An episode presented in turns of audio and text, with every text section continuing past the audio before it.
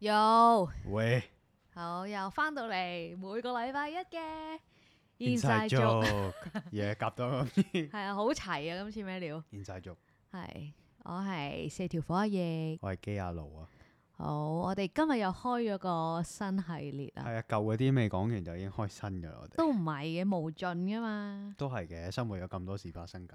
係我哋今個系列咧，而家新系列叫做《奇遇記》啊。其餘嘅係啦每個人呢，一定喺唔同範疇呢，遇過好多令你覺得難以理解啦，奇人異事唔知點答啦， 係係各種唔同嘅事情嘅。係，咁我哋今日奇遇記系列呢，係 HR 奇遇記即係其實簡單啲係見工啦，見工啦，或者係。見工奇遇記或咁者樣。就係咁我自哋己見人事工就部遇到嗰啲咁嘅嘢 HR，唉係係啦，啦，係啦，係啦，係啦，好。即係大家都知，大家見工最驚嘅就係 HR 啫嘛，係啊，要面對嘅，係啦。咁但係呢一樣嘢咧，即係雖然網上面啦，包括連登啦，有好多唔同嘅師兄啦，都分分享咗好多見工嘅攻略嘅，係 但係咧。我哋冇攻略噶。咁呢一呢一集絕對唔係教係啊係啊大家，如果你覺得誒諗住聽啲咩好精華、好雞湯嘅見工攻略嘅話，呢集真係唔係我 幫哋你要講唔嘅到。嘢，唔我哋純粹係講我係，哋即係因為而家適逢咧，即係考晒試啦係啦，係係啊啦時候，即係而家六七月呢啲見工嘅差唔多嘅時間啦。咁就可以分享下，可能你即將會遇到 嘅，或者你曾經遇過嘅，係希望希同埋希望你唔會遇到嘅。難啲，係真啦係難啲，不過總會一定會遇到一兩個令你印象深刻嘅 trial 嘅，係。即係不論好壞啦，不論好臭啦。所以我哋係一路都好似講緊啲好 negative 嘅 嘢，我係哋好少喎有個表揚嘅嘅系列。好啊！我哋揾集嘗試逼出一啲可以我寫表低先，費揚， 事費事我哋 又 miss 記得咗咗。好表揚，OK，係啊我覺得人生係要多啲感謝啦，多多啲表揚，特別係對你嘅另 一半誒屋企人都係嘅，身邊好多個支持你嘅人都要都要講多謝，謝，係係啦啦係啦，係啦，係啊咁但係今集唔係啦，係咁。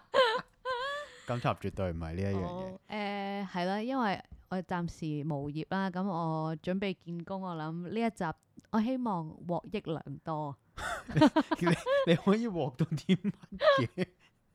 冇噶啦，算啦，不過其實因為我而家都係 freelance 啦，係所以相對嚟講，HR 其實算唔算係我自己咧誒咁你就要成日自我反省， ？Oh my god！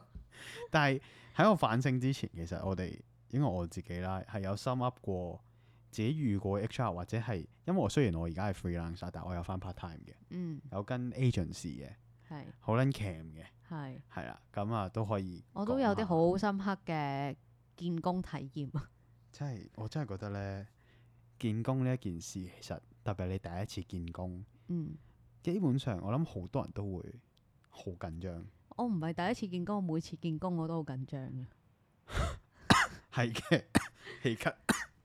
你 冇咁整激到，動。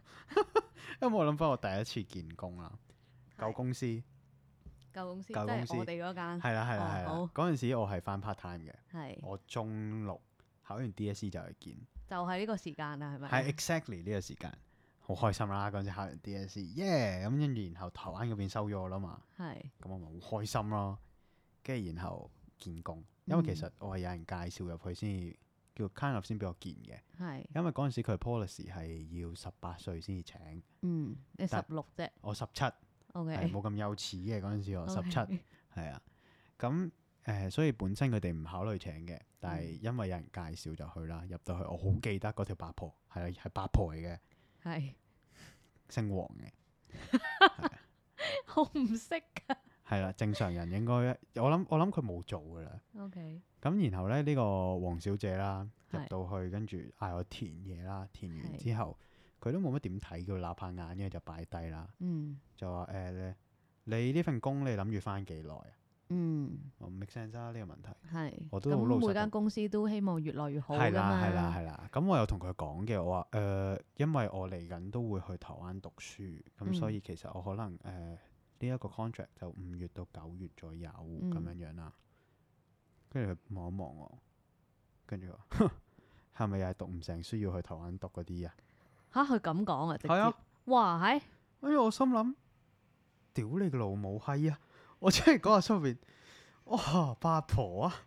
跟住我又話 咁選擇嚟嘅咁樣，咁點咁鬼高智慧跟住嘅咩？佢你就答話得？咁我唔通我真係屌佢老母閪咩？我而家或者會， 我而家或者會，我而家真係會同啊佢講。啊！你係咪讀唔成書先去台灣？屌你老 母！ 咁你唔使見噶啦呢份工。我諗我都唔，如果係而家，我諗可能會唔稀罕啊。但嗯嗰陣時我就同佢講，我就話誒選擇嚟嘅，係我咁我想過去咁樣樣。佢話咁你冇喺香港嘅大學咩？我話我想讀嘅嘢香港冇得俾我讀喎。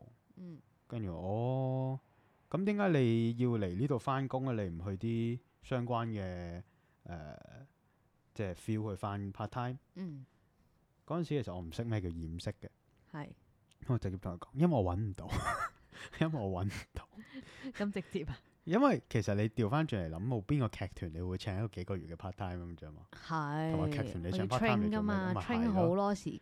係啦，通常咁所以呢，我咁樣講完之後啦，咁我一出到去，我打俾我老母，因為算係我老母啲親戚介紹嘅。係咁樣講完你之老後，母啲親戚咪即係你啲親戚啊咁我梗係打咗俾我老母先。 ？OK，係啦，嗰陣時我仲有一個孖寶啦，係跟住然後我同佢講：，哦，我頭先咁咁咁啊！講嚇，跟住個親戚就即刻話啦：邊個？跟住都係嗰然個後嘅啫係啦，跟住真係本身咧佢就即係邊個 in 你咁樣樣，跟住然後本身咧話 HR 想誒、呃 adjust 我嘅誒、呃 contract 咧去大概半年，嗯因為如果我簽一年 contract 咧誒、呃、會有類似 AL 咁嘅嘢嘅。哦，係啦，part time 嗰陣時都有嘅。咁佢本身就想簽半年，就好似 kind of cut 咗個 A L，咁、嗯但係後尾咁啊叫做靠關係之下啦，咁就有個一年嘅 contract 咁樣樣啦。嗯呢個係我人生第一次見工嘅經歷，嗯我就已經覺得撲街， 原來見工係件咁閪嘅事嚟嘅咁樣樣。大家都會遇到，大家亦都遇過，係誒、未遇到嘅，希望你唔好啦。不過好難難嘅啲。。 我我第一次見，唔好講我應該誒、我唔好有印象。我第一次見工係你嗰陣時係翻咩情飲食㗎嘛？係嘛睇下唔份工。係唔係唔係唔係我唔係嗰一份啊，哦嗰份哦嗰份日式嗰份啊咧。哦，但係嗰份唔使點見嘅喎。就去係過係啊，因為我 part time 嚟嘅啫嘛嗰陣，佢仆都唔想問你啲咩問題啦。 最係初咪都多見係咪飲要食俾啦得多屌更就算㗎啦？即係佢唔會睇你咁多。係嘅，background 啱嘅，啊嘛啱嘅。咁我 suppose 第一次見，即係或者我有印象嘅見工啦，就係、你嗰份， 即係誒我點啊？就係唔係啊？嗰次冇啊，因為嗰陣又係因為你介紹啦哦，跟住然係之後嘅打通晒啲入天讀地意線物咁係樣，嘅，係啊係，嘅咁係嘅或者我講我真係認真自己準備嘅嗰一份工啦。咁嗰陣咧，因為疫疫情啦，咁就冇得誒、呃上 office 見嘅，咁就係安排呢個 FaceTime 去見工嗰啲係，跟住仲要 first in、second in、係 third in 咁樣，一日搞掂晒三個，哦係一日取晒嘅，你係一日三除個咗晒。咁我嗰陣無業噶啦嘛，咁 我咪誒定係好似嗰日係放假嘅，你你即係上你應一該係份工攞你應該攞假嘅嗰個，我記得你係講係過。係放假，跟住然之後就直接做個 interview 咁。誒、呃第一關就係見 HR，佢哋全部對我上一份工咧毫無嘢問嘅，即係佢因為其實係相關工作嚟嘛，佢係又係係唔會絕對係講啲上一份工點點點，佢淨係淨係問係咁問我，因為我讀誒、劇場啦，佢就係咁問我讀書啲嘢咯。嚇即係佢對於我上份工嘅 experience，佢一啲興趣都冇咯。你點睇方法演 技 啊？咁係又又冇咁咩嘅，可能佢就啊，你呢份工都幾得意，即係你讀嘅嘢都幾得意喎。點解咁？但係點解會 in 我而家呢呢一個 post 啊？咁冇因錢為咯，八婆。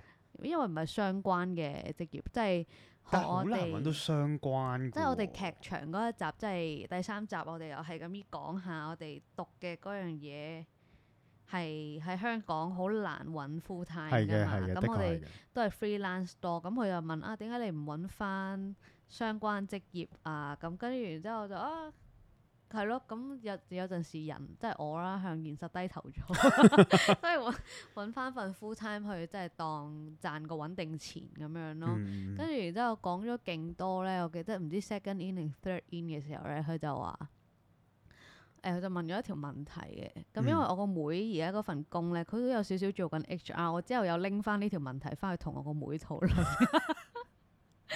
嗰陣嗰個誒見工嗰個，佢就問啊，如果公司咧對你有啲唔公平嘅際遇啊，係或者誒、呃有啲可能 system 上或者啲乜嘢乜嘢，可能對你唔係咁 fair 嘅話，即係會或者會為難到你嘅。係啦，或者會難到難我為啦應該咁嘅樣嗱講係啊係難為到我嘅話，咁我會點樣處理？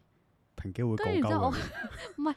我嗰陣呆咗，因為嗰陣 FaceTime 咧，大家留意翻，咁我又唔可以離開個鏡頭去思考，跟住我就好猙獰咁樣撳住個 screen，然之後耷晒低頭，跟住我喺度一睇就即係一個諗樣，即係諗緊嘢嘅樣啦係係。跟住然之後就喺度諗點解啊？點解公司你要咁樣 不公平咁對待我 啊？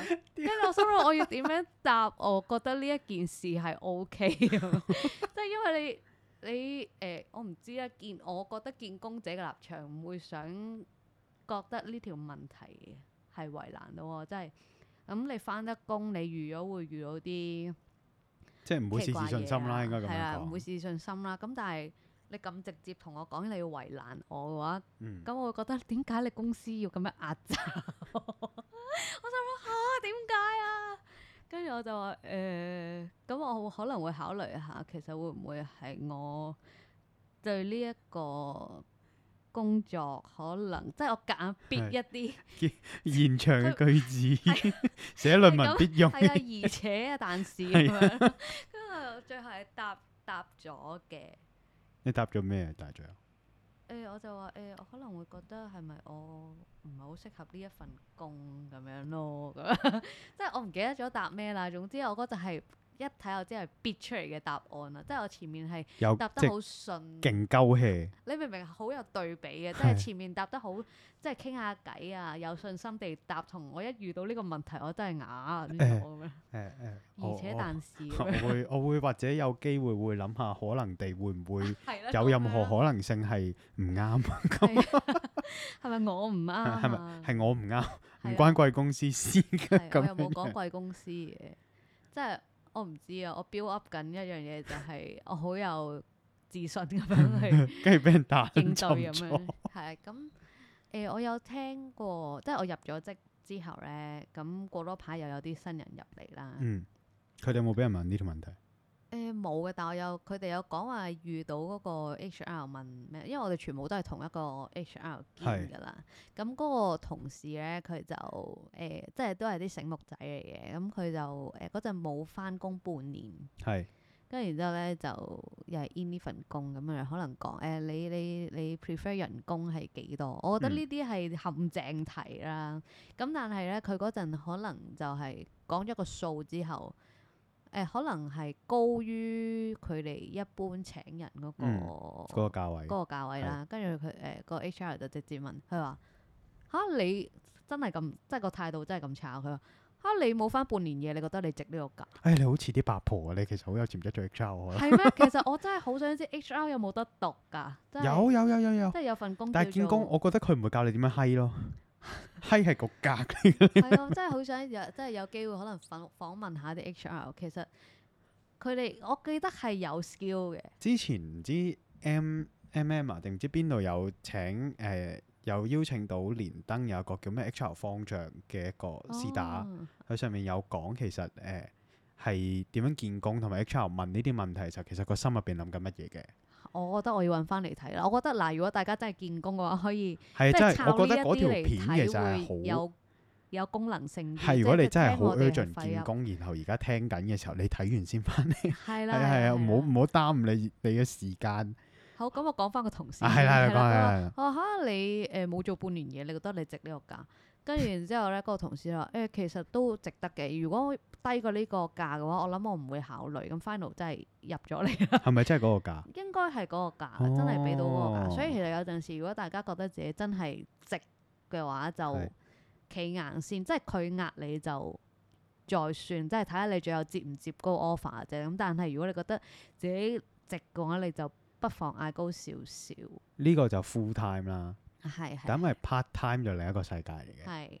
因為我而家 part time 啦，前嗯排又轉 contract 啦，係啦，咁多位聽緊嘅同事辛苦晒 啦，係啦，前排轉 contract 啦，係咁然後呢，誒舊嗰間 agent 公司其實好好嘅，嗯咁人工都高嘅。嗯咁然後而家呢一間呢，嗰陣時轉嘅時候，咁啊，我覺得算係我遇過最差嘅 HR agency。即係 even 喺台灣都，因為我台灣我都有翻 part time 噶嘛。嗯嗰邊其實就冇乜嘢嘅，係慢啲啫。 但係呢邊除咗慢之外呢，仲係閪嘅。係嗰陣時我見到我人工，即係全世界人工都扣咗嘅。嗯然後我就問啦，我問嗰陣時個接頭，我話誒，唔、好意思，即係我都知呢一樣嘢，你哋都辛苦做緊。我話但係會唔會人工上邊有討論空間啊？嗯跟住 WhatsApp 啦，咁佢話冇噶啦。誒、我哋都係 on top 個標書標翻嚟噶，我哋冇得調整噶。因為嗰陣時我開兩個價嘅，即係嗯某某一個數到某一個數，嗯即係 A 數到 B 數啦。嗯我話咁，但係你哋 recruitment 嗰度寫係會有去到 B 呢個數字咁多嘅喎。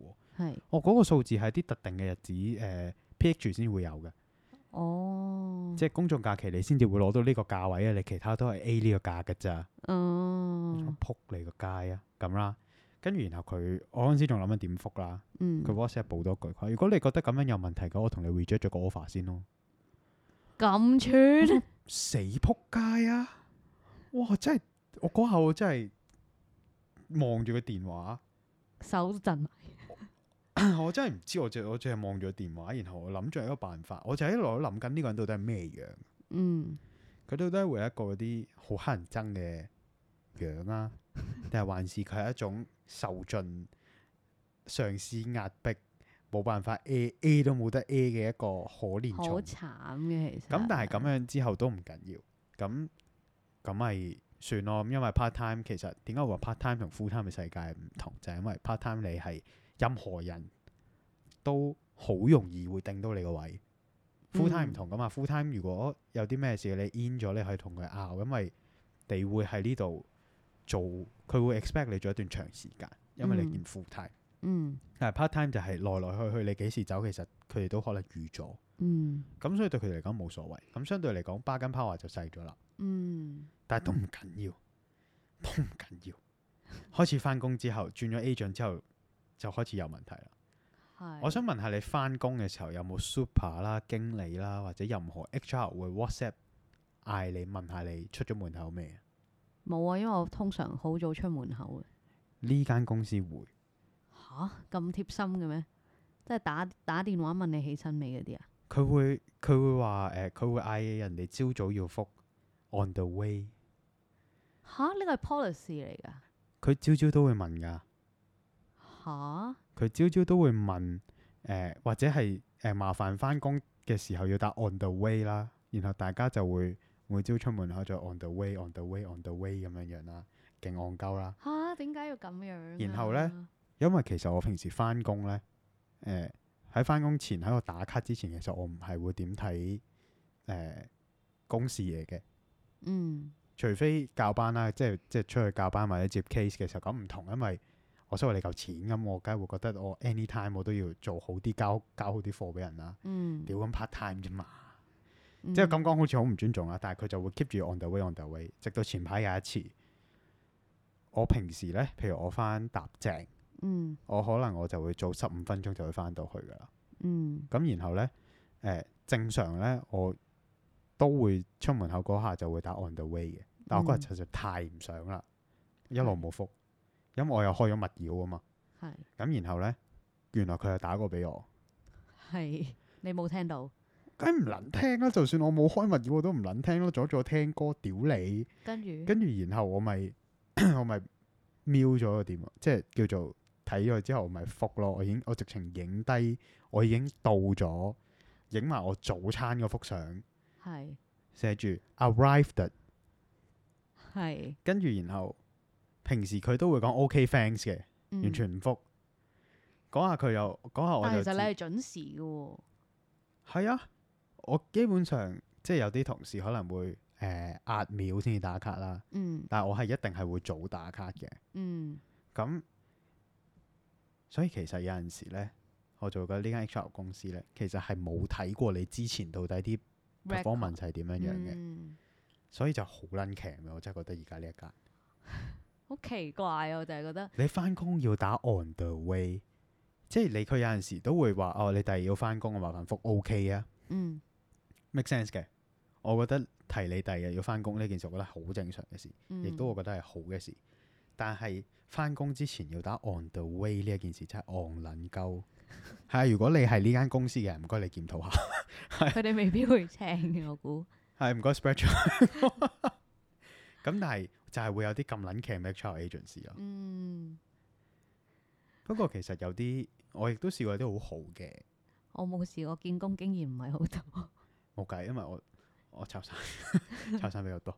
但係誒、呃有啲其實好 nice 嘅，都會好 warm 咁同你講話，哦，其實呢啲位誒、呃你咁樣樣簽或者咁樣填，相對地你可能誒、呃或者 M P F 啊嗰啲唔同嘢，佢會幫我哋搞掂晒啊，或者係佢會問哦，你呢啲位有冇之前有冇整開㗎？如果有嘅話，誒、你之後揾到個 account，你俾翻個 number 我，我幫你幫你填晒啦啲嘢，按翻你之前嗰個順序填。嗯咁然後或者係話誒，哦，你之前有冇嗰啲文件喺度？因為有啲公司其實未必會俾翻，即係你未必好難， 即係你好難同翻前公司追翻你嗰啲，例如話誒、呃 reference 啊各方面嘅嘢噶嘛。嗯咁佢哋嗰啲多能話呃誒，或者你俾其他嘢我幫你寫啦咁樣樣，嗯，咁都會有呢啲好嘅 trial 嘅，嗯咁但係少咯。係可能我前世陰質嘢做得多，咁所以啲 trial 都比較閪。啊，好慘啊！我覺得真係見，真係因為除非一嚟就係打自己生意啊，真係全部都自雇人士 freelance。如果唔係見 HR 係真係必經階段啊。 係啊，同埋就算你見咗咧，HR 同你都係密不可分嘅，同你嘅關係。係前公司嘅時候咧，税啊嗰啲税單啊一，嚟啦，二嚟誒，呃唔、知點解我每次聯絡 HR 咧，佢哋都係有個閪款喺度。係咁冇計嘅時候，你份糧啊，或者你每年加人工加幾多 percentage 啊，都係佢哋 bargain 啊。老闆永遠唔知我哋做緊啲咩其㗎實嘛老，係闆咪佢嚟做咩嘅咧？老闆黃子華講噶嘛， 又係 黃子又華，係我黃哋子華。連續兩集 Q 黃子華。係 啊，黃子華講噶嘛，老闆就係一啲冇才幹嘅人去揾啲有才幹嘅人去幫佢分擔。 即係李嘉誠都講過，佢唔係佢冇讀過大學，但係佢有錢請啲大學生去幫佢解決問題。嗱，我唔係話李嘉誠有真係冇才幹啊， 即係我純粹覺得啊，呢啲就係有錢人嘅智慧啦。解決問題嘅方法啊！係，唉，HR 嗯，其實邊個發明 HR 嘅咧？唔知我都唔知係偉大嘅發明啊，定係點？其實 HR 呢一件事，其實而家諗翻都覺得幾奇怪。嗯，其實 HR 算唔算管理層？唔算喺誒、我前公司唔算咯，即係阿姐都唔係一個管理層，係咯，但係點解佢咁大權嘅 咧？因為佢決定你間你你嘅價值咯。即係其實同佢埋大佢人個管理層 咯。係啊，因為佢唔其實佢唔知，佢未必會知道晒所有部門嘅工作性質，或者呢一個 department 究竟其實佢係要做啲咩，係但係佢可以決定你嘅人工，然之後就會。有後續嘅問題啦，就係、你嘅人工 cover 唔到你嘅工作嘅係啦量咯。死仆街！係啊，但係個人工就係佢設計啊嘛。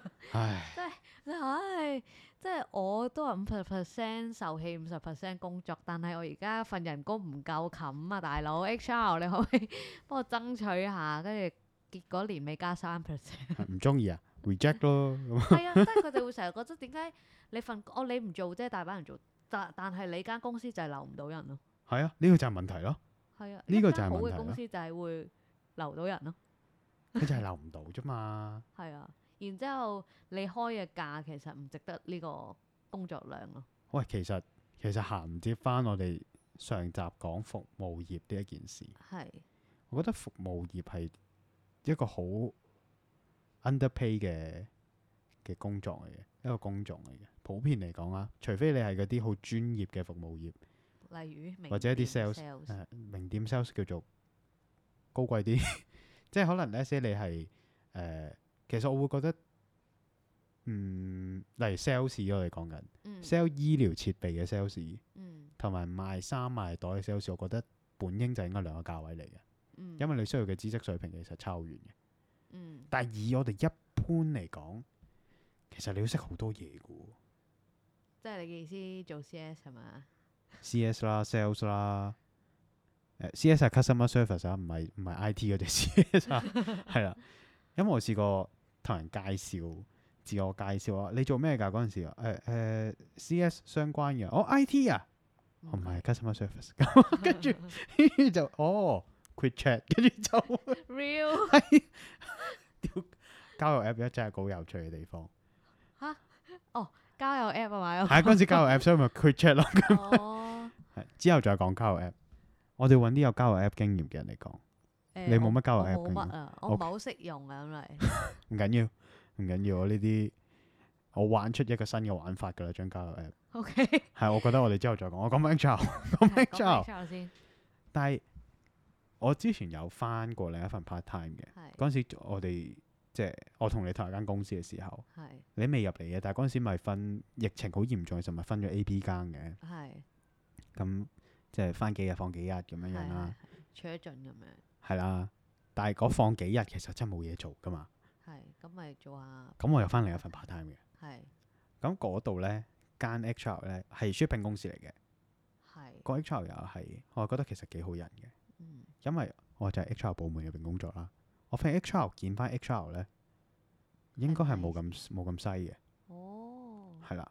因為嗰陣時我係做，其實幫佢哋做 paperwork 嘅啫，嗯但係因為我係 under HR，所以其實佢哋係直接 skip 咗好多明文上面嘅程序，嗯就直接誒、呃、預講哦，你預呢一日預留一日啦，如果啱嘅就直接翻工噶啦咁樣樣。嗯咁我就會發現你見 HR 見翻 HR post 其實就 nice 好多，會話誒、哎飲飲啖水啊咁樣樣，話你誒咁啱啫，我覺得係可能係啦，即係係難得難得難得好嘅 HR 就係呢啲呢啲翻得唔耐嘅工咯， O K，唉，真係前世做得唔陰。係因為，咧，我會覺得 full time 同 part time 真係爭好遠。係嘅係嘅係嘅，因為你誒簡單啲嚟講，就係你 part time 你射波，你最多冇咗嗰日糧咯。係你唔會無啦啦又扣你勤工啊！你因為本身 part time 就係少好多 benefit 噶嘛，係咁所以同埋你吹佢唔漲噶嘛。如果佢射波，即係我以前翻其他公司就係、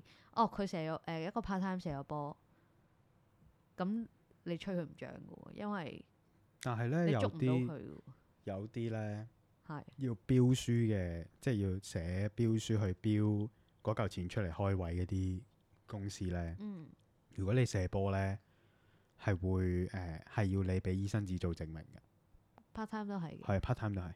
咁但係其實佢冇糧嘅啫喎。佢冇糧，然後仲要倒貼幾嚿水去睇醫生咯。因為你亦都唔會有醫療卡噶嘛，係咯，係啊，所以咪哦閪咯，屌你老母！ 係但係誒，佢係係會有呢啲嘅，即係有有啲公司真係射波就真係要揸正嚟做嘅。嗯，其實我而家研究緊，我呢間 HR 公司射波使唔使罰錢？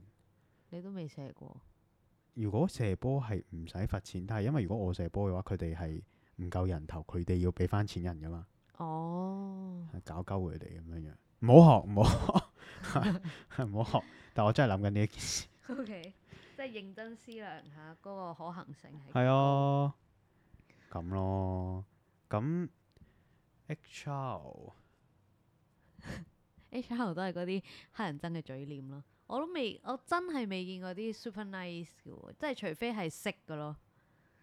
即係所以識人好過識字呢樣係嘢，呢個真嘅，但係有陣時其實唔係 HR 見你嘅，係嗰個經理啊嘛？你嘅意思係係啦個冷，department 啊，鋪唔幾個 department head 嘅。係因為我之前喺講劇場嗰一集，我有見某個劇團嘅，其實嗰日係哦冇 HR 嘅。係直誒接就係個額頭都入未邊即係幾個部門嘅阿頭啦，咁嗯樣去見嘅。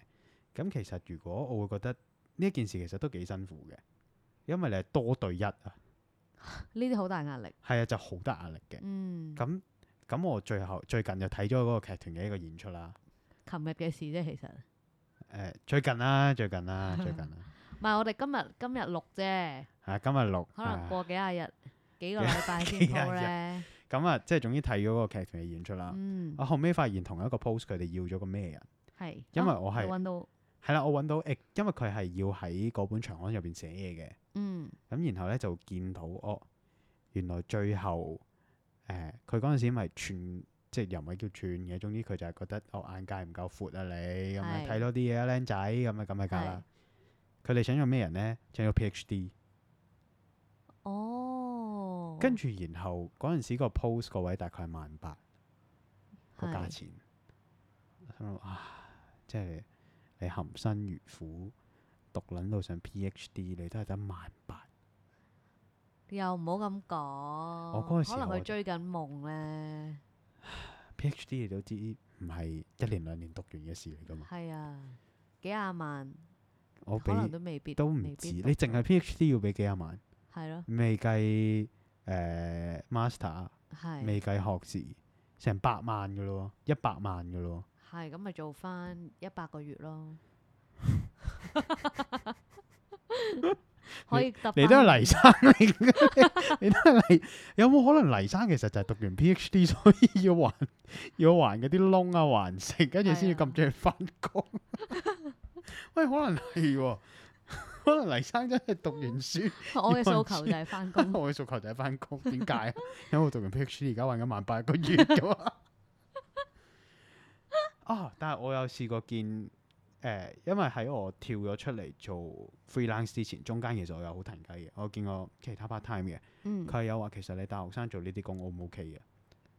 即係佢 expect 你要更多係咪啊？誒係啦係啦係啦，嗯，即哦係雖然大學咁生你有冇而家問就翻佢有冇介紹？我又冇嘅，因為其實嗰陣時都係電話講兩句，哦，咁我最後就即係自然就冇下文啦呢一個，咁可能我都唔係佢哋要嘅人。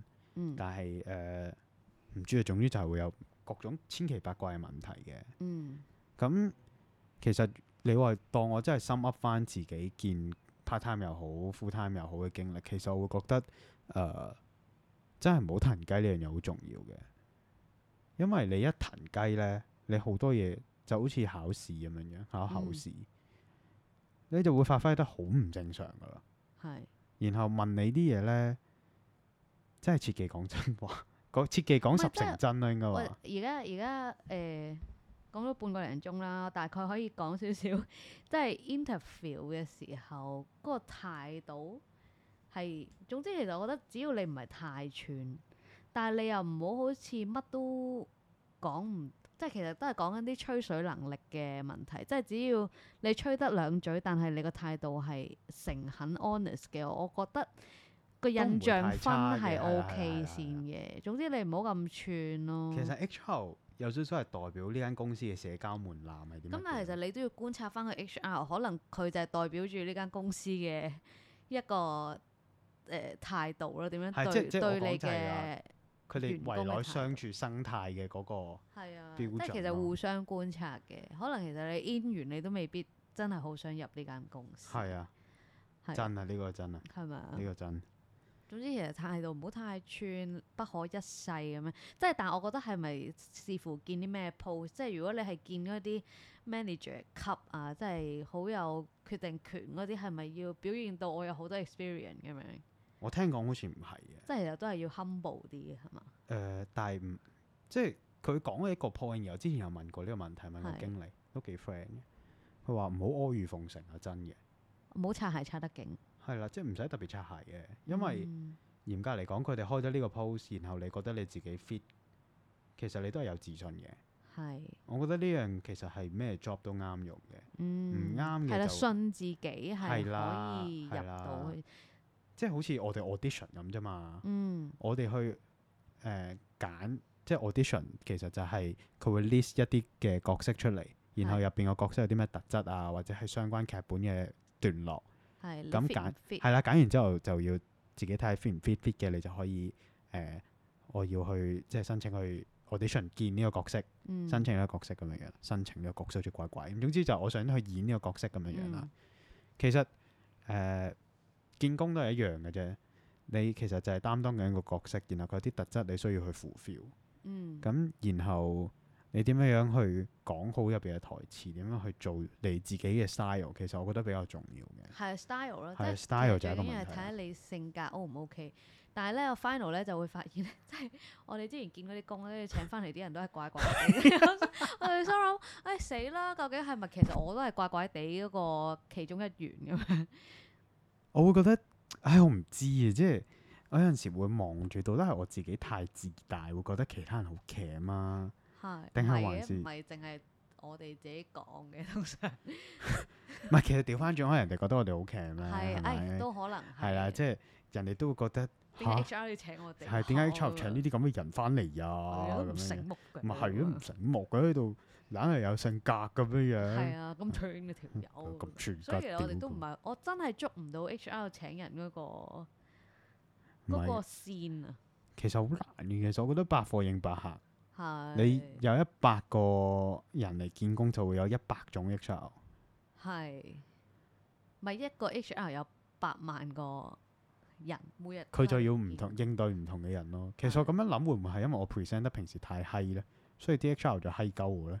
可能係啦，你個人有問 題，我屌，原 來係咁仆街。原來係咁咯， HR 其實係一面鏡，係 即係係你唔照 照妖鏡，鏡。啊即係佢你覺得佢八婆嘅同事，佢就都覺覺得得你係死八公， 唉 s o r r y 啊，黃小姐，但係你嗰句問題真係好撚閪咯。 我我對唔住，我唔應該屌你老母，但係你真係好閪咯。嚇、我覺得嚟嗯點解你 in 你見工你個姿態要高啫，唔代表你要冇禮貌咯。係我咁，我係咪可以繼續 keep 翻我要屌出佢嘅 statement 啊？可以啊，你都冇，我都冇諗住幫你 cut 咗。我太好啦，屌你老母，黃小姐。 O K，冇問題啊，絕對可以。但係其實我而家咁樣諗，其實誒點樣翻工呢樣嘢咧，嗯，就係攞錢，然後喺嗰個社交圈入邊做住一場，做住一樣嘢，做住嗯一樣產出嘅嘢。係其實呢樣嘢我又突然間覺得有啲吊詭，啊哦咩？有啲吊啊有啲吊詭， O K，即係嗯人哋俾錢我去做一樣自己完全唔中意做嘅嘢，然後與此同時亦都要同一啲其實自己唔係好 care 嘅人一齊社交。係好中意翻工嗰啲人咧，其實個腦係咪有病啊？佢哋？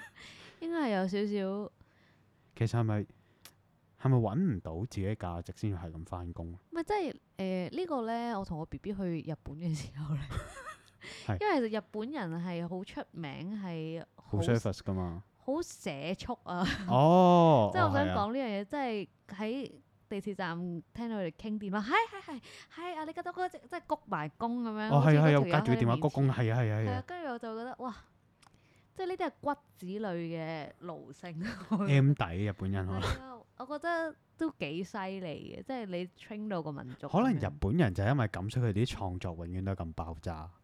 壓抑得勁，壓抑得太係啊，太都覺得勁係其實香港人如果係用呢種翻工嘅思維去做，香港人唔拍戲算好壓抑嘅，我覺得，即係佢哋會適時會爆炸。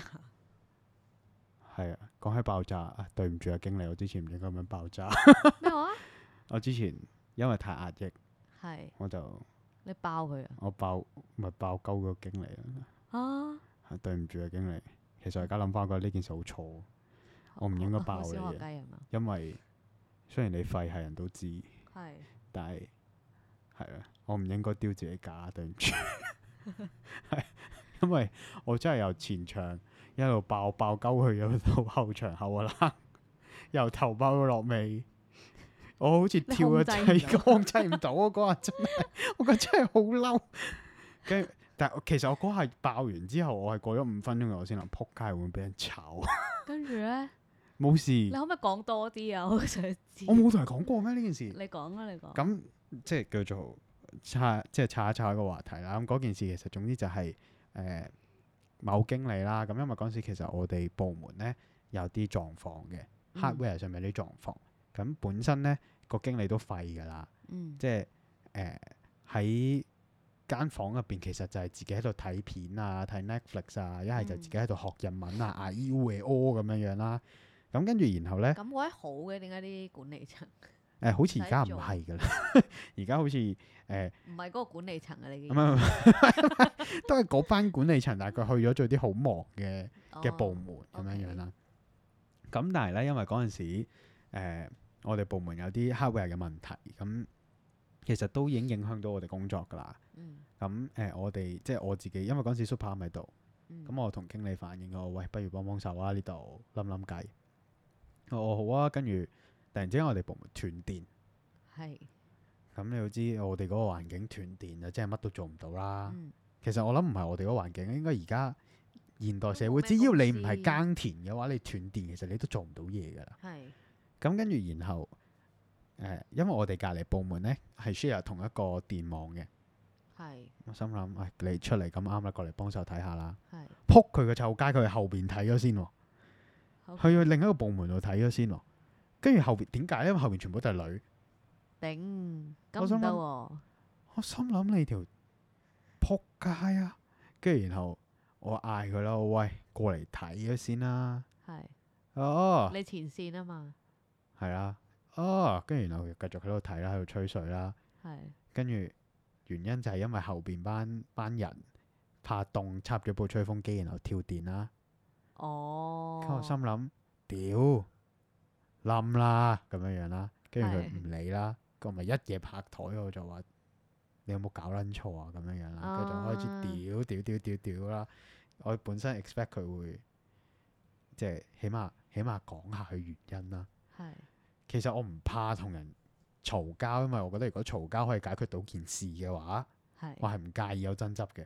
係，但係佢冇， 佢就一路唔出聲，佢話喺係度。俾你佢就一路喺度咁樣，係啊，一路俾我屌，我心諗我唔係要一路屌鳩你啊，我係你快啲俾個方法我去解決呢一件你哋事。個你哋個職級好似調轉咗啊嘛，我嗰日真係覺得屌，到底你係經理定我係經理？點解我仲要落手，然後同翻後邊保安嘅同事、維修嘅同事講，我哋呢個電網應該係呢一個位置出咗問題，你可唔可以睇一睇或者啪啪翻個掣啊？係跟住佢就一路唔出聲，跟住一路入翻房，然後我就一路喺度屌，一路喺度屌，一路喺度屌。我覺得自己好似白卡啊！你明唔明啊？嗰下，我覺得如果有人錄低咗我嗰一日你會嘅紅咯，流馬區， 流馬區會變咗做。係啊，但我覺得如果有人錄低咗個，然後我去申請，白白卡嘅話，你我會應該而家可以有攞到公屋嘅。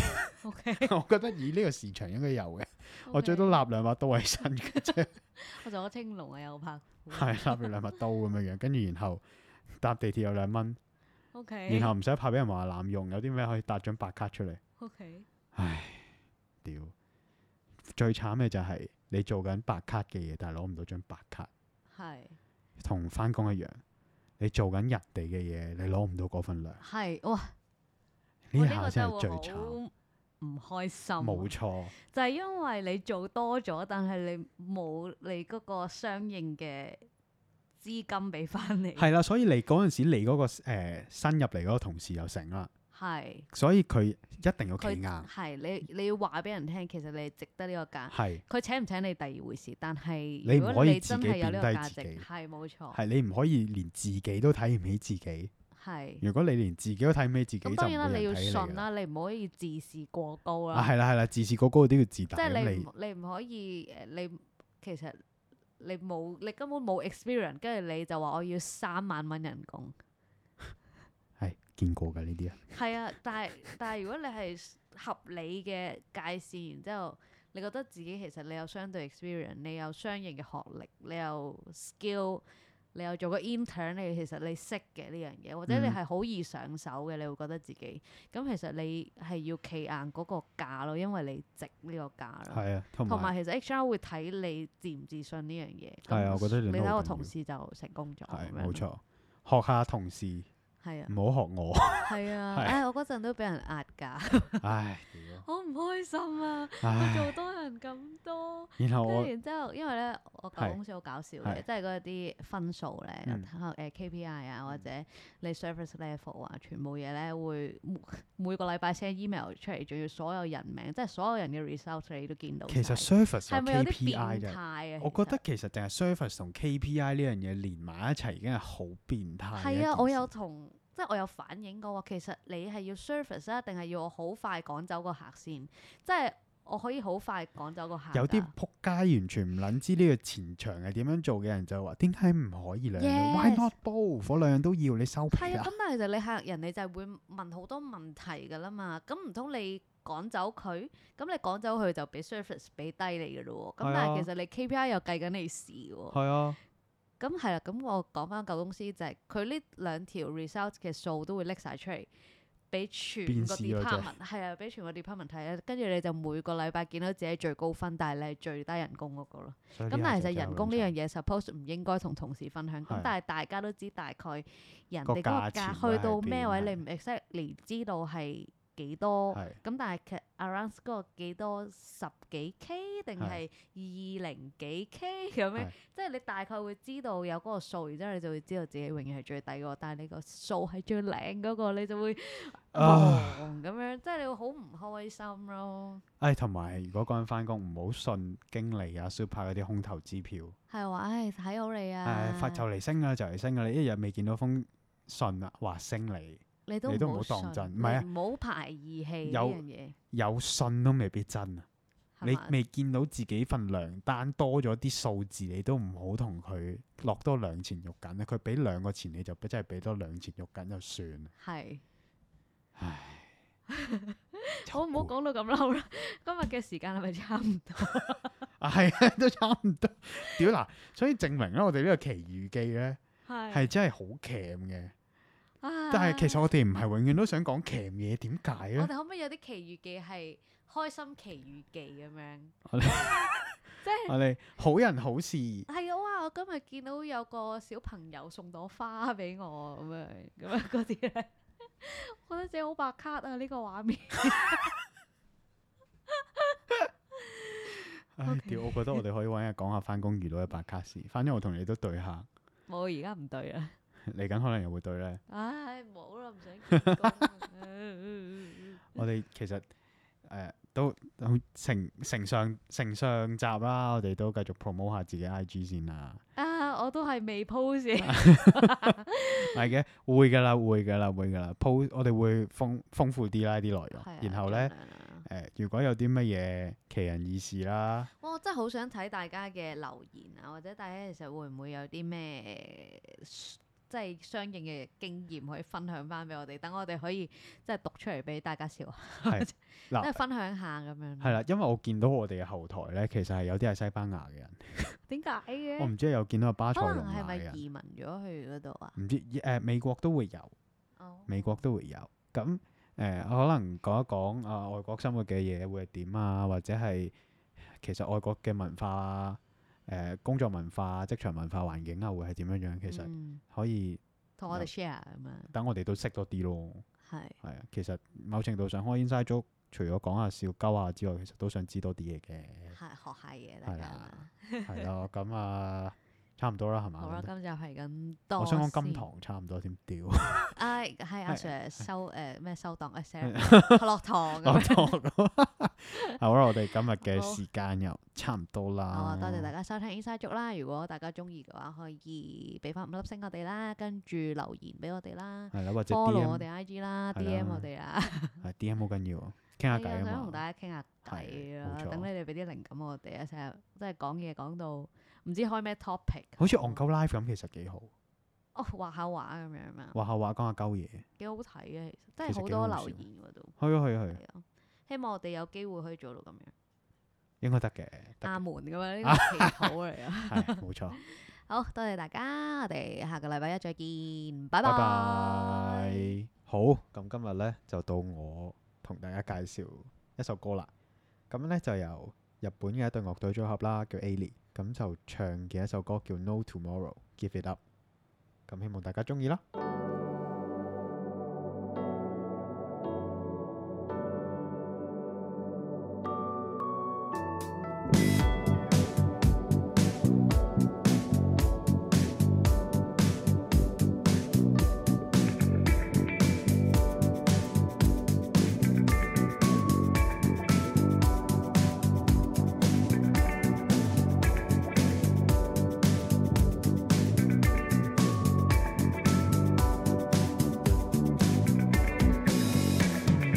Like a drug, too dark to this Sober not at night, can't be on Freshness, losing suit at Tata, no view, man Caught a wanna be Flying like lotus Say, No, you can't stop us Say, We're just bitter an empire Phone is crash, shortcut, coca So we change for the better life, hey Go, go, heaven, full speed, yeah 口癖 impossible, じゃ何もなし得ないだろ Hey, if you want it better, maybe you can get it Better stay free, even get it, get it.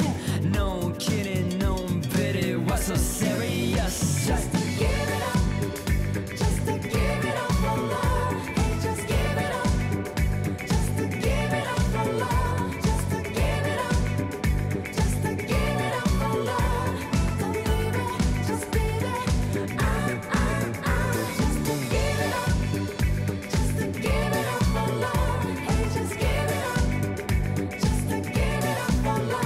Just to give it up. Just to give it up for love, don't leave it, just leave it. I'm taking over towns. Never know, never know, never know what we're giving up. Living life this way. Never know, never know, never know when time is up. Oh, they always try to take me apart. Guess they are not in the chase, only tax to follow. Got something to say to waste my day. Where I'll be playing a game like no tomorrow. Splash, comme this is la pêche, what you matter. Part you hell, moi je bada, don't para me. Chose says, my son, no toki wa, I guess. S to a kuzu sign of best. Need me wondering, so they honto. This love, boost, so that mean I kill it, bora. Take a hit, go toast, bomb, persa, libre. Border plan, let it go, made a kimochi, made it, stop. いたたこが大きに無がラチョでバイシートレサイ既存曲 so many 自分停止だけないゼロか100ミカボス投げやり他人物申す前に締める帯どうしてこのパーティーでフルローに自分に嘘ついて自己づらいバイサンバイ Just to give it up for love, hey, just give it up. Just to give it up for love, just to give it up, just to give it up for love. Don't leave it, just leave it. Ah ah ah, just to give it up, just to give it up for love, hey, just give it up. Just to give it up for love, just to give it up. Just to give it up for love, just be it. Ah ah ah, just to give it up. Just give it up. Just to give it up. Just be it.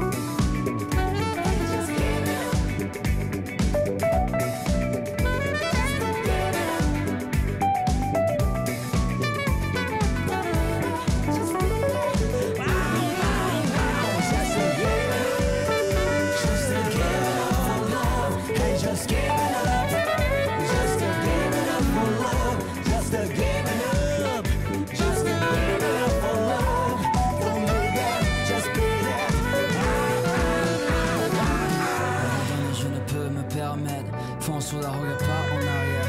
Libère ton esprit de toutes ces barrières psychologiques qui ne font que bloquer ton succès. Abandonner, je ne peux me permettre, fonce sur la regarde pas en arrière. Libère ton esprit de toutes ces barrières.